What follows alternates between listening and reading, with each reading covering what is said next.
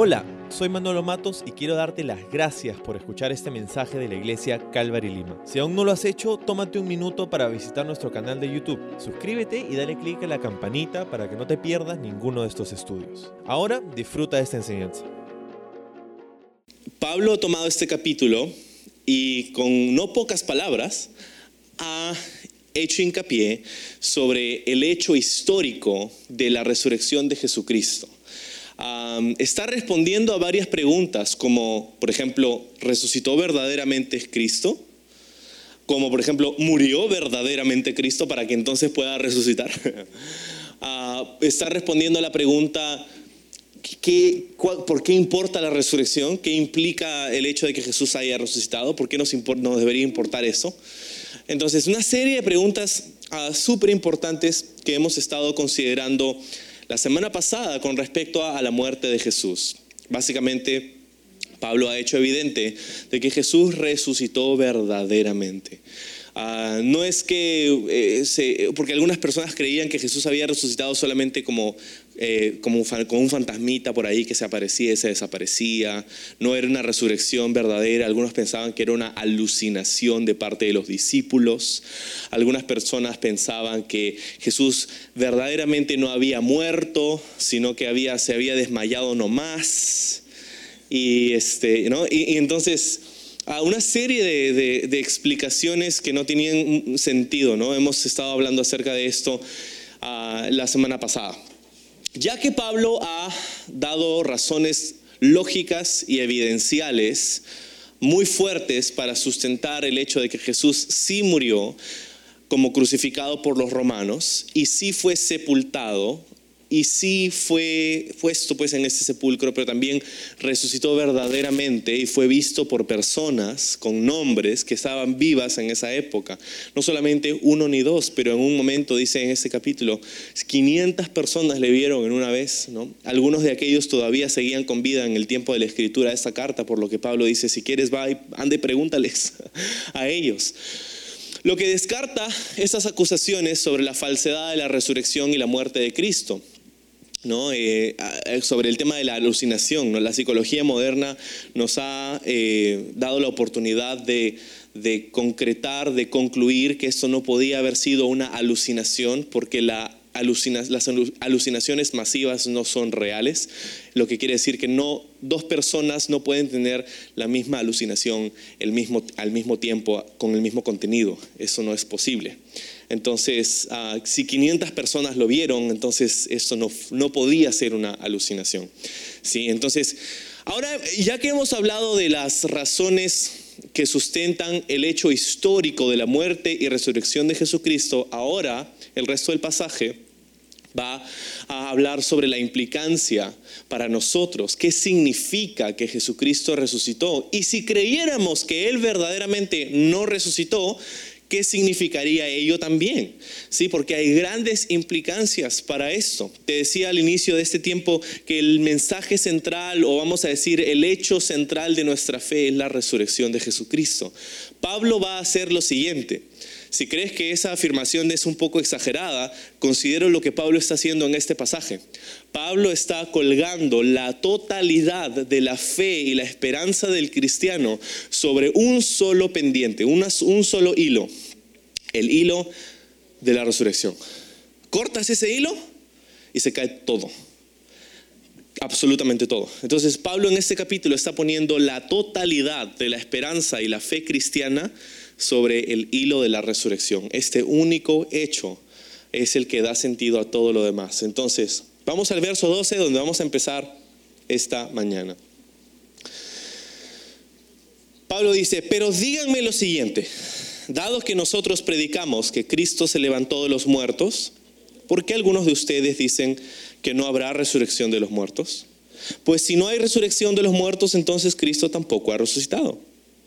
Y si Cristo no ha resucitado, entonces toda nuestra predicación es inútil y la fe de ustedes también es inútil. Wow. Entonces, Pablo continúa haciéndose la pregunta, ¿cómo es que algunos de ustedes dicen que Cristo no resucitó de verdad? O sea, ¿cómo pueden pensar eso? Porque claro, ya te dije, habían personas que decían estas, estas interpretaciones de cómo esto podía ser verdad.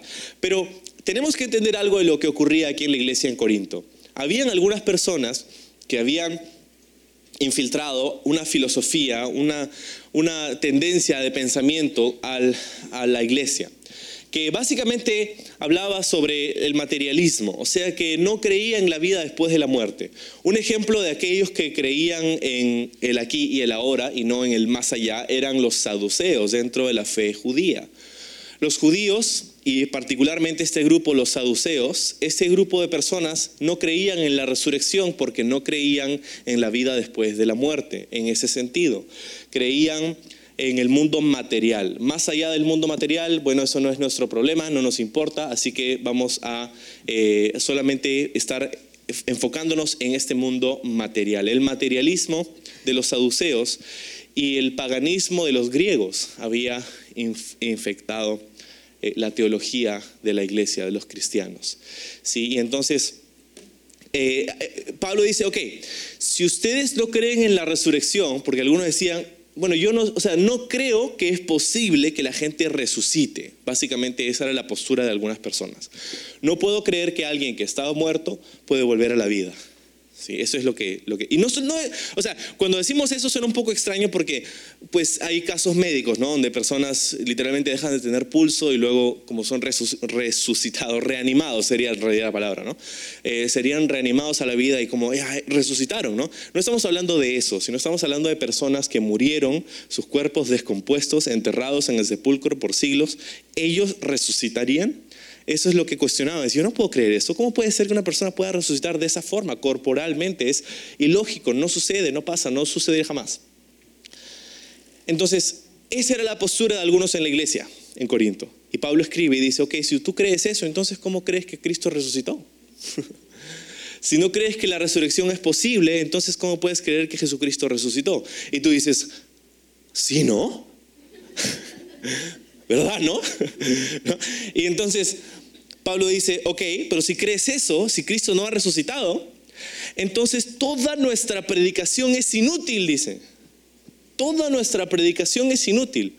La predicación, acuérdate, esto es a lo que Pablo dedicó el resto de su vida. Toda la vida de Pablo después de, que, después de su conversión la dedicó a esto, a predicar el Evangelio. Esta era la razón por la que Pablo iba y, hacía viajes misioneros y, dedicó su vida entera a la predicación del Evangelio para que personas puedan tener vida y libertad en Jesús. Pero dice, si Cristo no resucitó, toda mi vida es inútil. Todo lo que he hecho por esas últimas décadas desde, desde que conocí a Jesús no sirve para nada. Y tu fe es inútil también. Tu fe no sirve para nada, algo inútil, ¿no? Algo que es inútil es algo que no tiene ningún propósito, no tiene ningún sentido, ningún uso. Es inútil. Tu fe es inútil, mi vida es inútil, mi, mi, ministerio es inútil. Sigue diciendo en el 15, y nosotros los apóstoles estaríamos todos mintiendo acerca de Dios, porque hemos dicho que Dios levantó a Cristo de la tumba. Así que eso no puede ser cierto si no hay resurrección de los muertos. Sí, entonces lo que Pablo está haciendo en esta parte, en esta sección que estamos estudiando, es que está persiguiendo ah, el, hilo del pensamiento que tenían algunos aquí en la iglesia en Corinto. Decían, bueno, no hay resurrección. Entonces Pablo dice, ok, ¿no crees que hay resurrección? Ok, está bien, tienes derecho a creer lo que, lo que quieras, pero vamos a considerar eso. Vamos a considerar qué cosa implica si no hay resurrección. Vamos a considerar qué cosa implica para ti, para mí, para nosotros, para el mundo entero. Vamos a considerar la implicancia de no creer en la resurrección de Jesucristo. Si no crees en la resurrección de Jesucristo, entonces nos estás llamando a Dios mentiroso, nos estás llamando a nosotros mentirosos, y toda tu fe es inútil y no sirve para nada. Puedes creer eso si quieres, pero eso es lo que estás diciendo, eso es lo que estás creyendo si la resurrección no existe?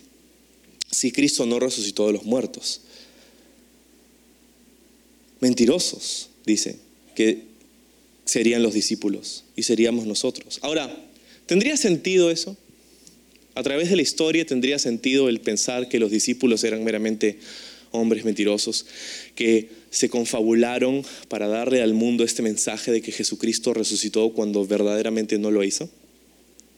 El hecho de que Jesucristo fue una persona histórica es indudable. O sea, incluso los historiadores y arqueólogos seculares, aquellos que no, tienen fe en Dios, confirman que Jesucristo fue una persona histórica. O sea, si tú eres de aquellos que dicen, ah, Jesús es una farsa porque nunca existió, tú estarías yendo en contra de la historia y de la arqueología secular.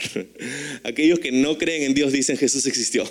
Entonces, eh, eh, el hecho de la, presencia de Jesucristo en la tierra es, indudable, es indubitable, no, puedes, es irrefutable. Pero más allá de eso, su muerte y resurrección, su resurrección verdaderamente resucitó, tendría sentido que los discípulos entonces son personas que se, que se confabularon para hacer esta mentira y dársela al mundo. ¿Tendría sentido eso? Bueno, algunos dicen sí, claro. Querían engañar al mundo porque, claro, ya era muy tarde como para dar vuelta atrás. Imagínate qué roche, ¿no? Qué roche, qué, vergüenza. Qué vergüenza que, le, le dijeron a todo el mundo que Jesús iba a resucitar y después nunca resucitó. Así que, bueno, pues tenemos que hacer algo, pues, ¿no? Tenemos que hacer algo para que, no sé, ya manda ahí durante la noche, mándalo para que ah, remueva la piedra y este, ¿no? Que dicho sea de paso, el sepulcro donde pusieron a Jesús estaba resguardado por tropas romanas. Hubiera sido bastante difícil, si no imposible, que se hubieran podido robar el cuerpo de Jesucristo. que de hecho fue una de las primeras acusaciones. Ah, los discípulos se han robado el cuerpo de Jesús, ¿no? Pero acuérdate que fueron los romanos y, los judíos que dijeron vamos a poner estas tropas romanas aquí para que no suceda eso. Entonces, de hecho, esos soldados hubieran tenido que morir si se hubieran podido robar el cuerpo de Jesús, porque pusieron en el sepulcro de Cristo pusieron el sello de autoridad romana, esa soga con cera que pusieron el, el, sepulcro fue sellado por la autoridad romana, diciendo, hemos puesto a Jesús aquí y de aquí nadie lo saca. de aquí nadie lo saca, excepto Dios. E, e, entonces, claro, nadie, nadie lo pudo haber sacado sin tener el peso de la ley romana sobre sus hombros. Y no vemos en la historia que nadie fue castigado jamás por haberse robado el cuerpo de Jesús, porque no fue un hecho histórico. Entonces, volviendo a la pregunta, ¿tendría sentido alguno que los discípulos y por consiguiente los seguidores ah, tardíos de Jesucristo como tú y como yo y como los millones de hermanos a través de la historia de la iglesia que hemos creído una mentira? ¿Tendría sentido eso? Pues Piensa en lo siguiente, tú y yo estamos viviendo vidas bastante cómodas con respecto y con, en comparación a la iglesia a través de la historia. Estamos viviendo en una época en la que no somos perseguidos por nuestra fe. Y tú puedes decir, no, sí, soy perseguido por mi fe porque en Facebook me paran comentando mis amigos de que soy un cucufato y...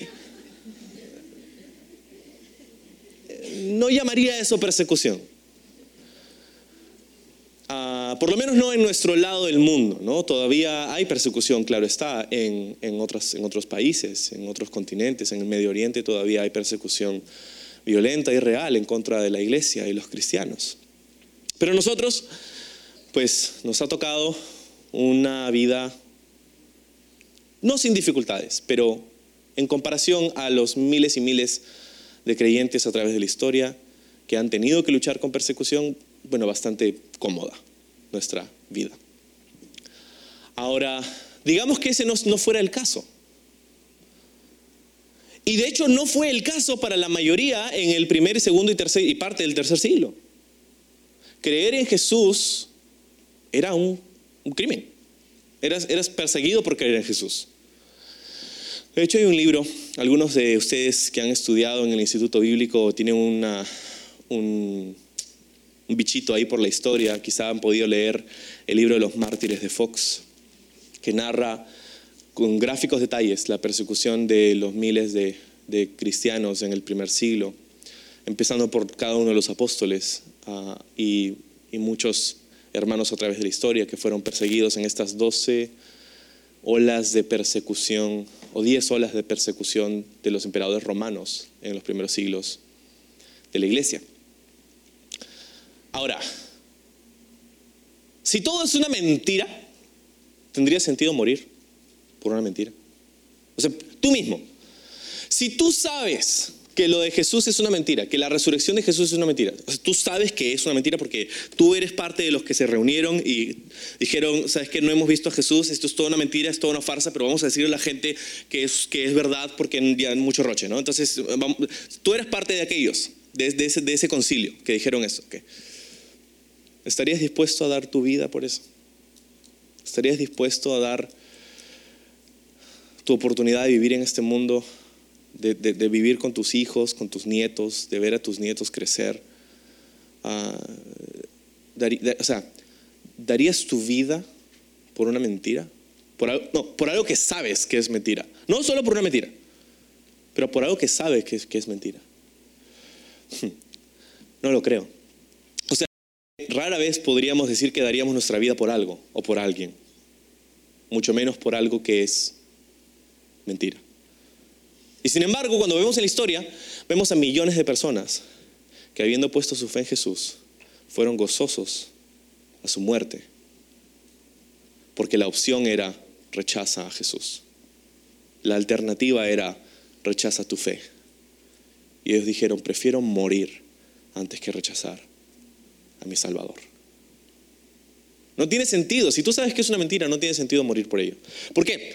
Porque psicológicamente tu instinto de supervivencia es más fuerte. Tenemos un instinto de supervivencia que a veces inconscientemente nos lleva a tomar decisiones como cuando vas a, tocas algo que está caliente, ¿no? una olla o fuego, inmediatamente tú sin pensar lo que haces, retiras la mano es, una reacción instantánea, eh, innata. ¿no? no tienes que pensar, mm, me estoy quemando, debería retirar mi mano del fuego. No haces eso, ¿verdad? ¿Por qué? Porque tienes un instinto por sobrevivir, por sobrevivir. A través de la historia, y no es por, o sea, eso es algo que, realmente sucedió. Hubieron momentos en la historia en donde pasaron tiempos de hambre tan fuertes que personas eh, comenzaron a comerse a otras personas.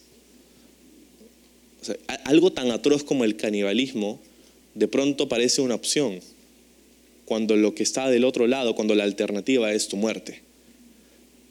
Entonces me pregunto otra vez, ¿sería congruente el decir que miles y miles de personas dieron sus vidas por algo que sabían que era una mentira?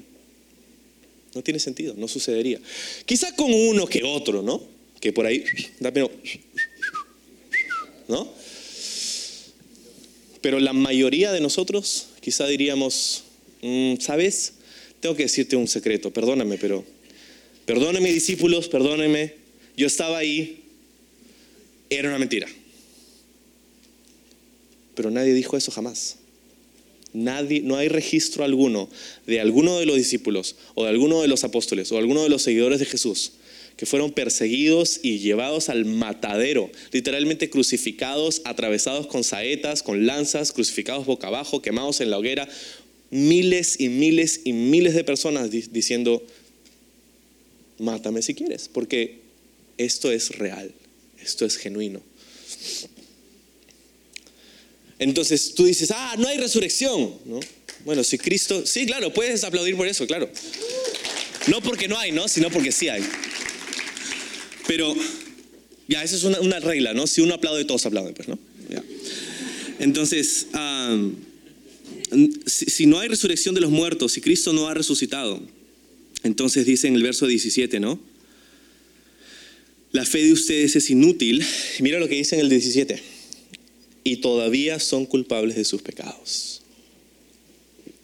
No solamente que nos, llamas mentirosos y vas en contra de la psicología, en contra de la naturaleza humana, al decir que Cristo no resucitó, sino que también, si Cristo no resucitó, si, o que vamos a decir que eso fue toda la mentira que ya, es verdad, no, no resucitó jamás, entonces tú y yo estamos en nuestros pecados todavía. ¿Te das cuenta cómo Pablo está colgando la totalidad de la fe cristiana sobre el hilo de la resurrección? Cortas ese hilo, no hay nada más, no hay, no hay nada. Tu fe dice sería inútil si Cristo no resucitó, si Cristo no ha resucitado. ¿Por qué? Porque estarías todavía en tu pecado, estarías, serías todavía culpable de tu pecado. En ese caso, dice el 18, todos los que murieron creyendo en Cristo están perdidos.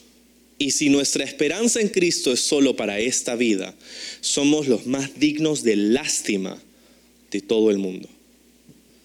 Mira las palabras de Pablo aquí.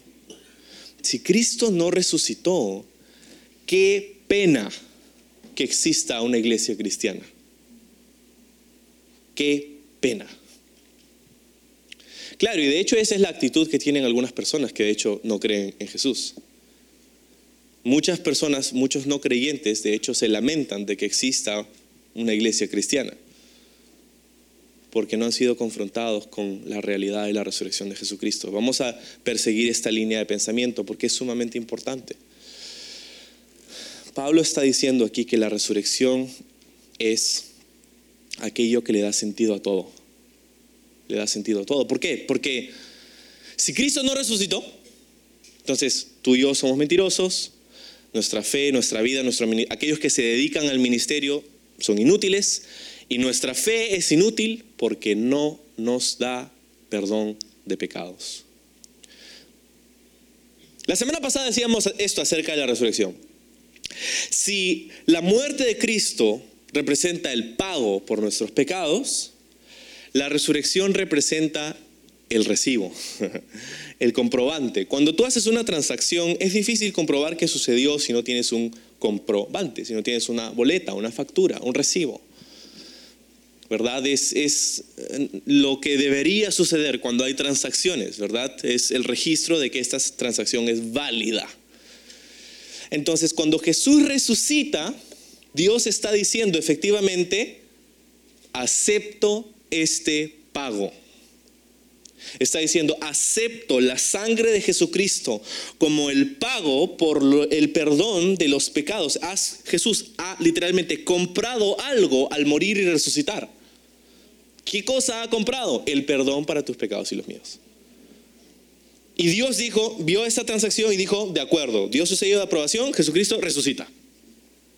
Porque si Jesucristo no hubiera resucitado, más si hubiera muerto, muerto pero no resucitado, si no hubiera resucitado, entonces no sirve, porque hubiera muerto como cualquiera de nosotros, como cualquier otra persona que moriría, como, como esos otros dos ladrones que estaban eh, a ambos lados de la cruz, que fueron crucificados juntamente con él.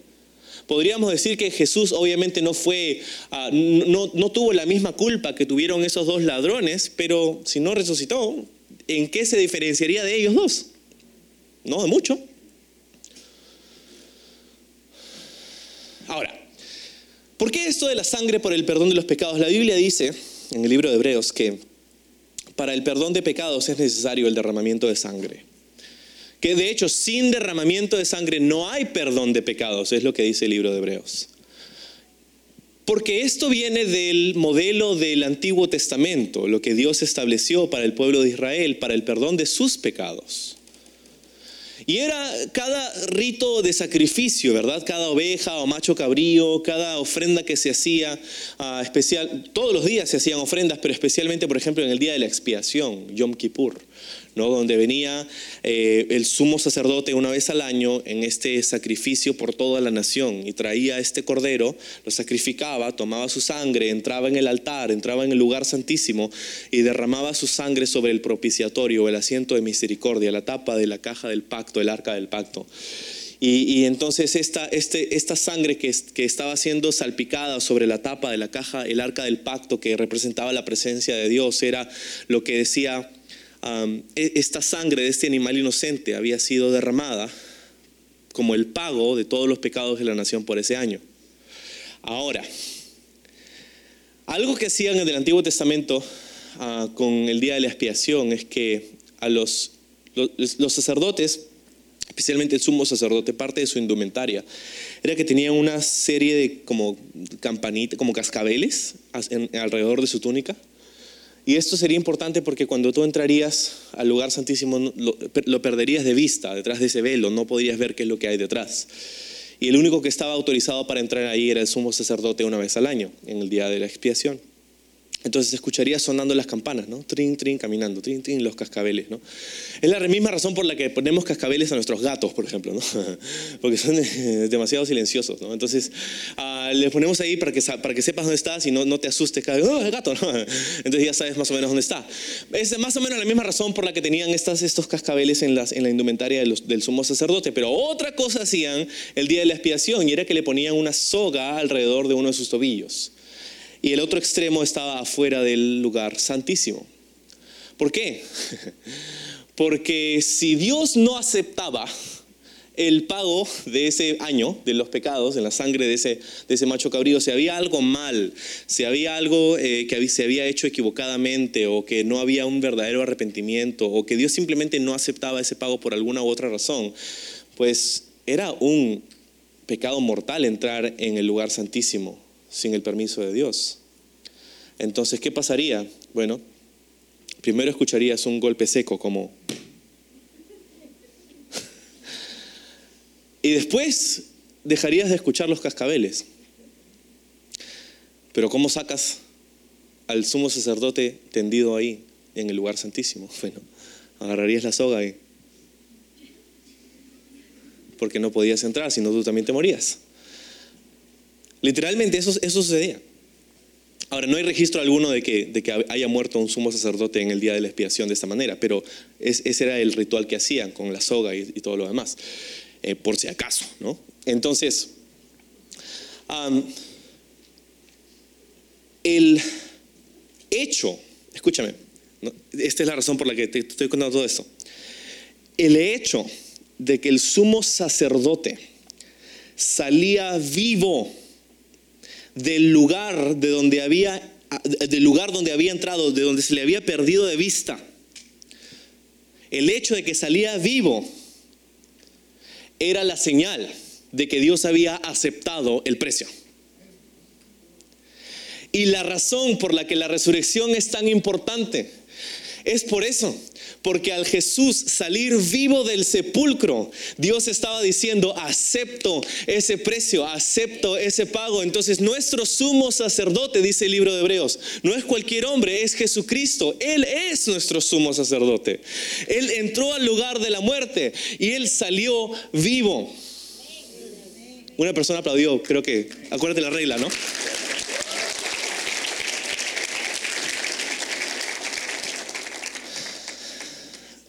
Pero si Cristo no hubiera salido vivo, si se hubiera quedado en el sepulcro y hubiéramos tenido que usar esa soga, qué pena para nosotros, ¿no? Qué pena para ti, qué pena para mí, qué pena para todos aquellos que murieron creyendo una mentira. Te das cuenta que no solamente basta con decir, bueno, yo no creo en eso. Tienes que considerar la implicancia de lo que eso significa. Tienes que seguir esa línea de pensamiento para darte cuenta si es congruente o no. Entonces, somos los más dignos de conmiseración o de lástima en todo el mundo. La resurrección es el evento central de la fe cristiana. Si no hay un principio de resurrección, entonces Jesús no resucitó de los muertos. Si Jesús no resucitó de la muerte, entonces la muerte tiene el poder sobre él y lo derrotó. Si la muerte tiene el poder sobre Jesús, entonces Él no es Dios. Si Jesús no es Dios, no puede ofrecer un sacrificio completo por los pecados. Si Jesús no puede ofrecer un sacrificio completo por los pecados, entonces nuestros pecados no se pagan por completo ante Dios. Si mis pecados no están completamente pagados ante Dios, entonces todavía estoy en mis pecados. Por lo tanto, si Jesús no ha resucitado, entonces tampoco puede salvar. ¿Te das cuenta de la importancia de la resurrección? Por eso es que Pablo pasa la primera parte del capítulo diciendo, no, no, sí pasó. No es una idea que nos inventamos, sino que sí sucedió de verdad. Y porque sucedió de verdad, entonces puedes saber que esto otro también es verdad. Lo cierto es, dice el versículo 20, que Cristo sí resucitó de los muertos. Él es, dice entonces, el primer fruto de una gran cosecha, el primero de todos los que murieron. Esta declaración es tan importante porque ahora ya persiguió la línea de pensamiento de aquel que no cree en la resurrección y nos dejó en un lugar completamente horrible. Pero ahora va a perseguir la línea de pensamiento de aquellos que sí creemos en el hecho de la resurrección de Jesucristo, qué es lo que significa para nosotros. ¿Okay? Dices, lo cierto es que Cristo sí resucitó y resucitó como el primer fruto de muchos que vendrían en la cosecha, dice, ¿no? Entonces, esta idea del primer fruto, en otra traducción dice la primicia, la primicia. Esta idea es sacada del Antiguo Testamento, específicamente del libro de Levítico capítulo 2, el tema de las primicias. ¿Qué cosa era el, el, tema de las primicias o los primeros frutos? Bueno, en Israel habían varias fiestas anuales. Una de ellas, por ejemplo, era la fiesta de los panes sin levadura, que era justamente un día antes de la Pascua. Después había la fiesta de la Pascua, que es donde se sacrificaba el cordero y todo lo demás. Y luego, un día después de la Pascua, estaba la fiesta de las primicias la fiesta de las primicias. Era un día después de la celebración de la Pascua. ¿Qué cosa era? Bueno, acuérdate que en los días del Antiguo Testamento la cultura y la sociedad era una sociedad que se regía económicamente a través de su agricultura. Era una sociedad económicamente agraria. ¿no? Entonces, lo, que pasaba es que el tiempo de la cosecha era el tiempo de, la abundancia, ¿no? Porque todo el año estás esperando, todo el año has trabajado, todo el año has estado en el campo, todo el año has estado ahí chambeando día y noche, ¿no? Día tras día, día tras día, hasta que llega el tiempo de la cosecha y de pronto, uh, ya la cosecha es el, es el día de pago. Pues imagínate que, o sea, así como te sientes con el día que te pagan en tu trabajo, ya, pero si solo te pagaron una vez al año. ¿Cómo, ¿Cómo, te sentirías? ¿no? Como, es como, wow, ese, era, esa era la, la, emoción detrás del día de la cosecha, ¿no? Ya viene la cosecha. Ahora, la cosecha sucedería en un par de momentos, específicamente quizá en dos momentos. Uh, la, la, cosecha real vendría después, pero había un, tiempo cuando el fruto o lo que sea que has cultivado ha comenzado, eh, la temporada de, vamos a decir, manzanas, ya empezó en el árbol de manzanas al inicio de la cosecha, hay unas cuantas manzanitas que están listas para ser retiradas del árbol para poder ser comidas. Todavía no es la cosecha en sí. Es más, o sea, mientras que hay algunas manzanitas que ya están listas, el resto todavía está verde. Entonces, ¿qué pasaba? Que tú sacabas esas manzanitas que ya estaban listas, ¿no? Comías una, ah, ya viene la cosecha y te emocionabas, ¿no? Uh, ¿no? Pero lo que pasaba es que Dios había pedido a su pueblo, en el libro Levítico, que cuando ellos recibían estos primeros frutos, esta primicia, se la entregaran a Dios. La trajeran al templo y se la ofrendaran a Dios. ¿Por qué? Porque esto era un acto en el que ellos estaban reconociendo que aquel que les daría la cosecha que estaba por venir no era Pachamama, no era la madre naturaleza. Aquel que le daría la cosecha a su pueblo, la abundancia, el día de pago, no sería su jefe, ni las circunstancias, ni la coyuntura, sería Dios. Y estaban diciendo, Señor, yo creo que tú eres mi proveedor. Yo no sé si va a venir una cosecha, porque las manzanas que quedan están verdes.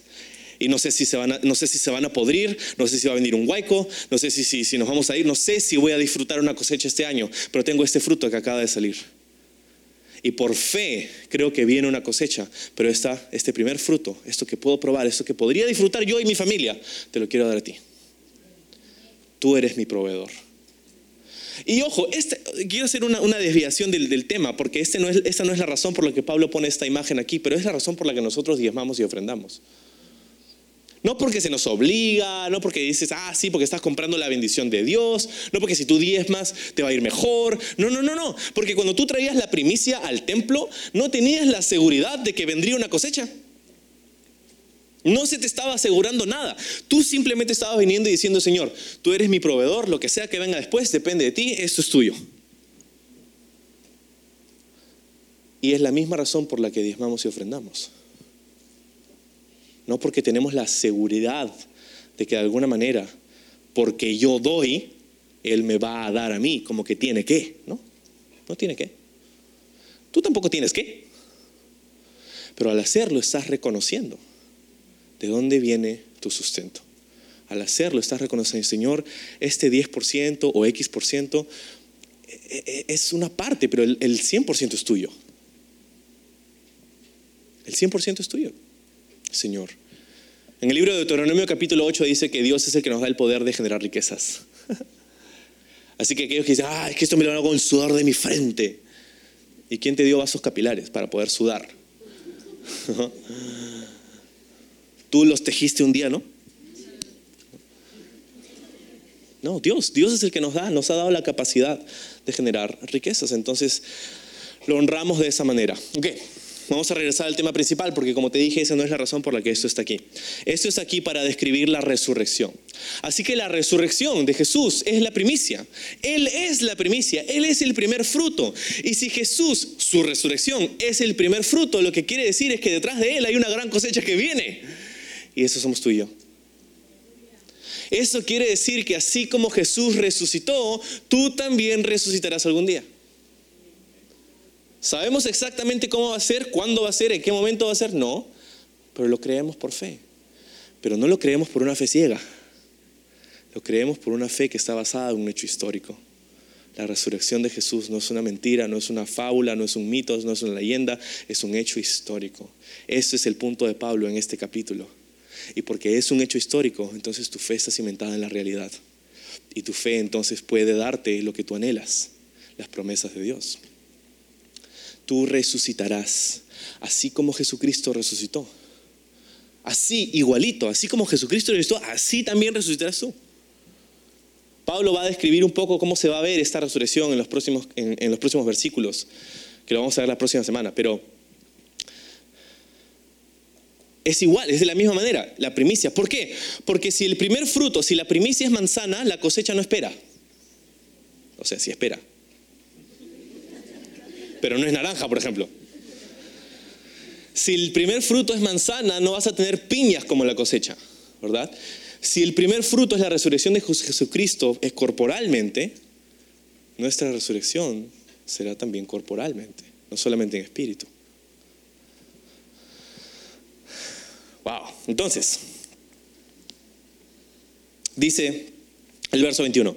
Así que, ya ven, como tal como la muerte entró en el mundo por medio de un hombre, ahora la resurrección de los muertos ha comenzado por medio de otro hombre. Así como todos mueren porque todos pertenecemos a Adán, todos los que pertenecen a Cristo recibirán vida nueva. Vida nueva. Me encanta este pasaje. La muerte entró en el mundo gracias a un hombre, dice, y ese hombre es Adán. Y gracias a él, todos nosotros, sus descendientes, hemos nacido en un mundo de muerte y vamos a experimentar la muerte algún día. Ahora, ¿no es una tragedia acaso lo que hemos perdido gracias a Adán? Sí, pero no, te no pierdas de vista que tú y yo tenemos parte de esa culpa también, porque la muerte por nuestros pecados no solamente es nuestra por herencia, sino también por decisión. Nosotros merecemos la condena eterna por herencia y por decisión. Porque, eh, o sea, corrígeme si me equivoco, pero nadie te puede una pistola en la cabeza diciendo peca. Tú decides pecar. Tú decides hacerlo. Tú decides rebelarte en contra de Dios. Nadie te obliga a hacerlo.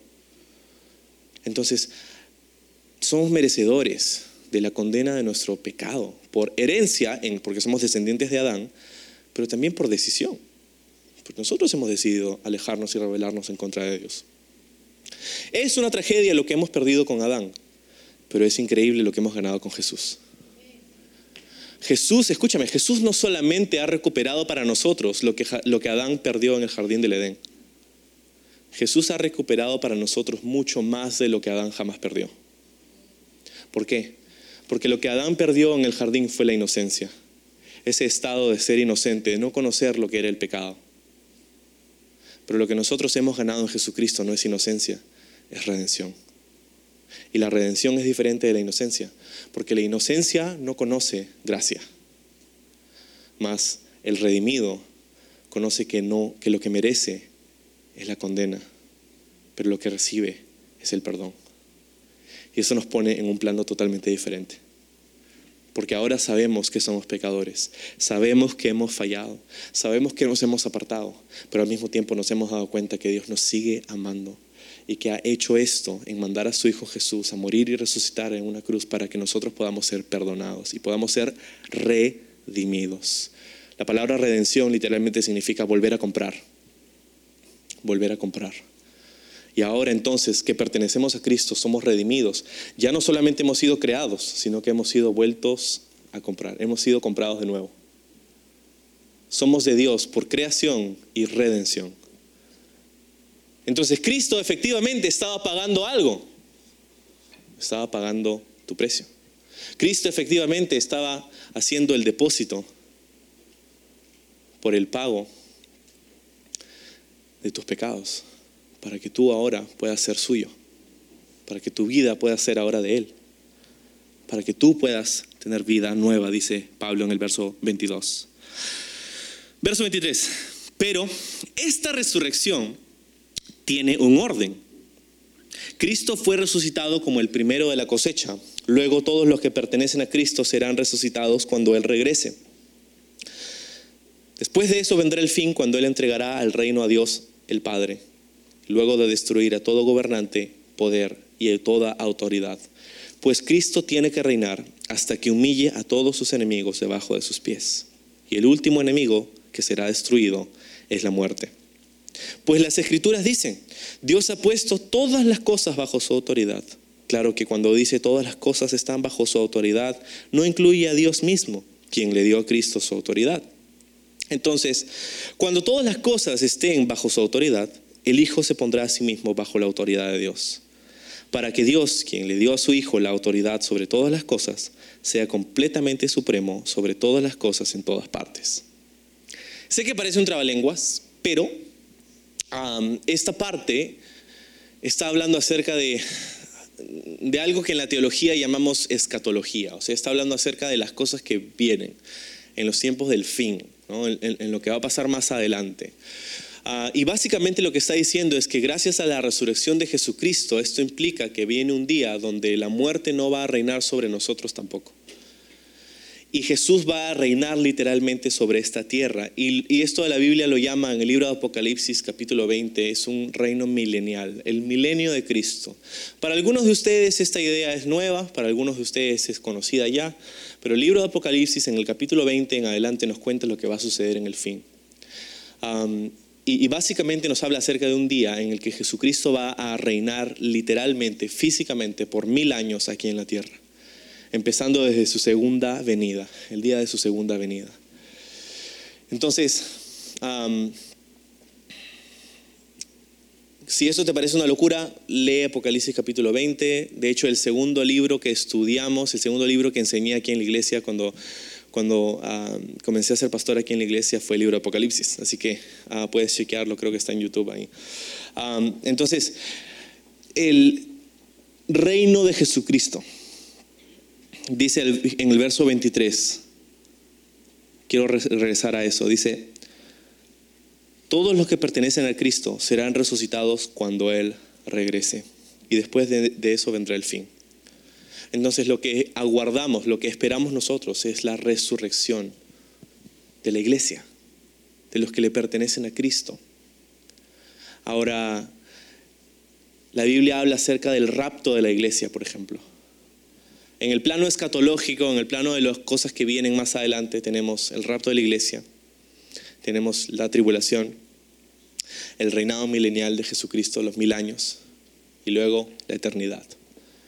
Sí, hay algunos detalles obviamente en medio de cada una de esas cosas, pero es increíble las promesas que tenemos en el Señor. Tu vida no se trata de ahora, Pablo dice, si, si toda tu vida se trata de ahora, entonces qué pena, qué lástima. Que, que, todo esto sea para ese guion entre tu fecha de nacimiento y tu fecha de fallecimiento. Un, predicador dijo eso hace tiempo, que todo lo que tu vida es es ese guion.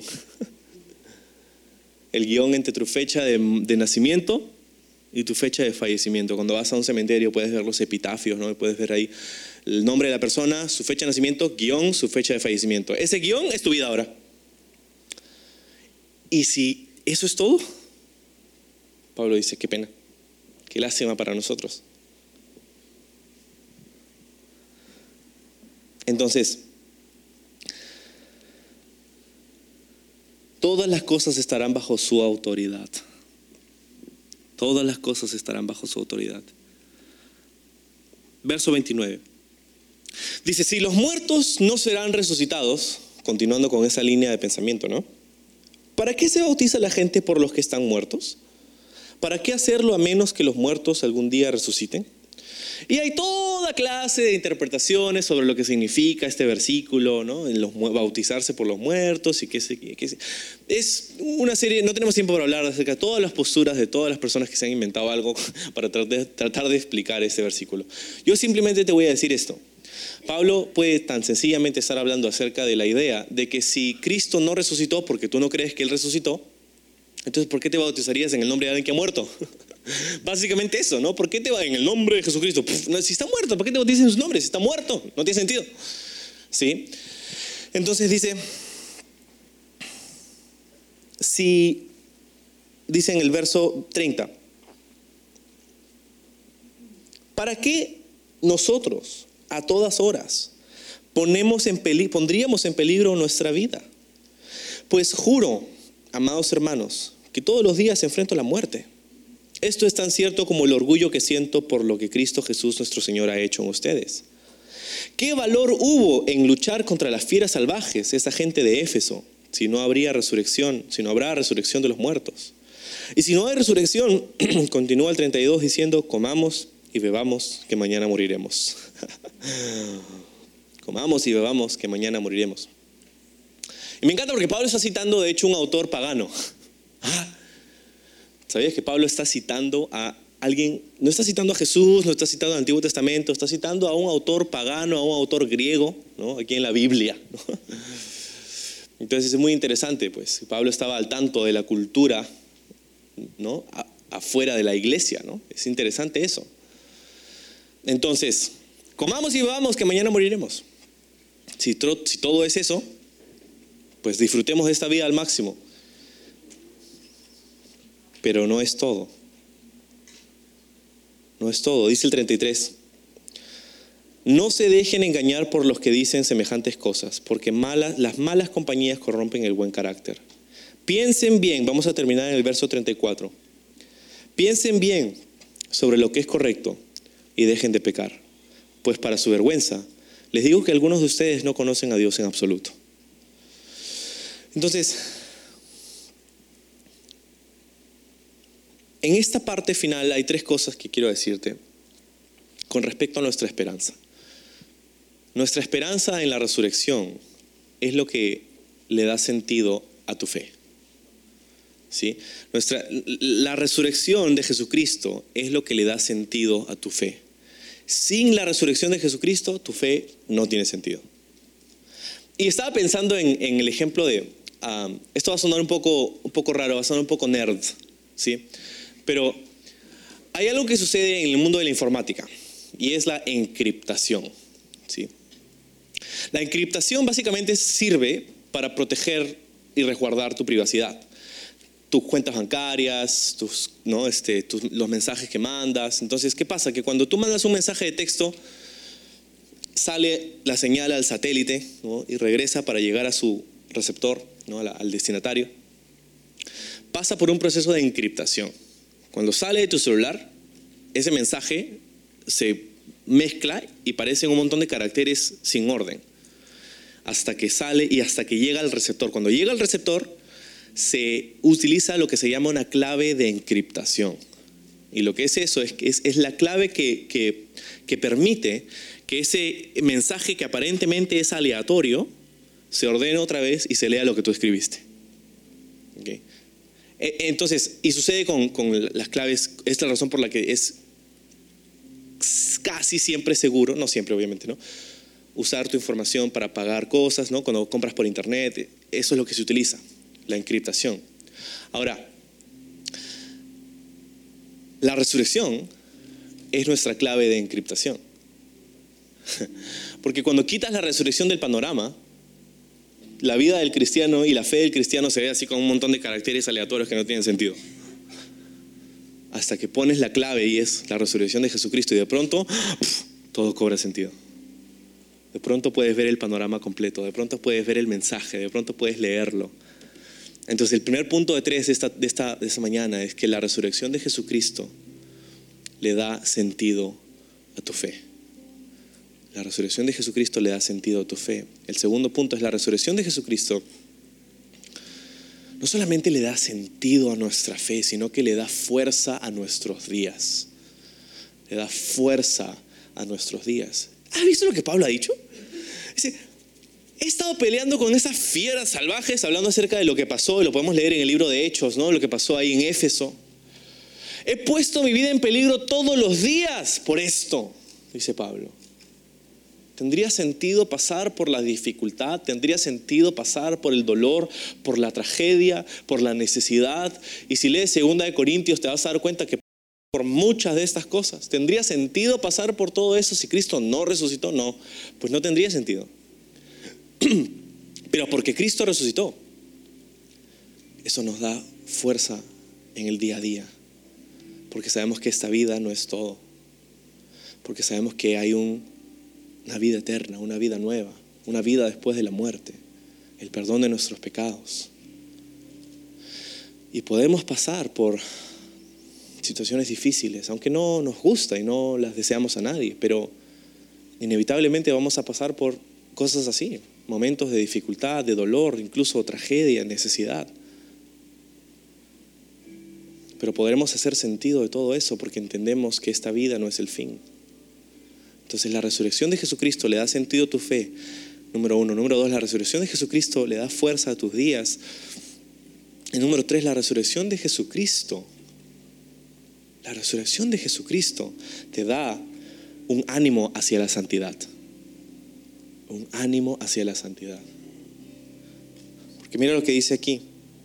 No se dejen engañar por las malas cosas, dice. Las malas compañías corrompen el buen carácter. Piensen bien sobre lo que es correcto y dejen de pecar, porque algunos de ustedes dicen ni siquiera conocen a Dios en absoluto.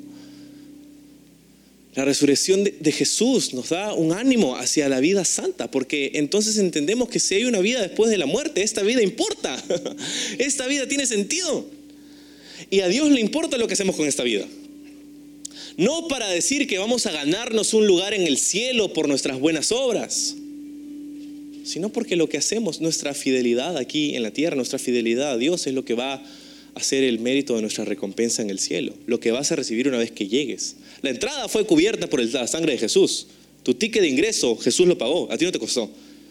Pero lo que recibe, lo que te espera una vez que llegues, esas recompensas que Dios te va a dar, van a depender de las decisiones que tomamos aquí en la tierra. Una vida santa, la resurrección de Jesucristo nos anima hacia una vida santa.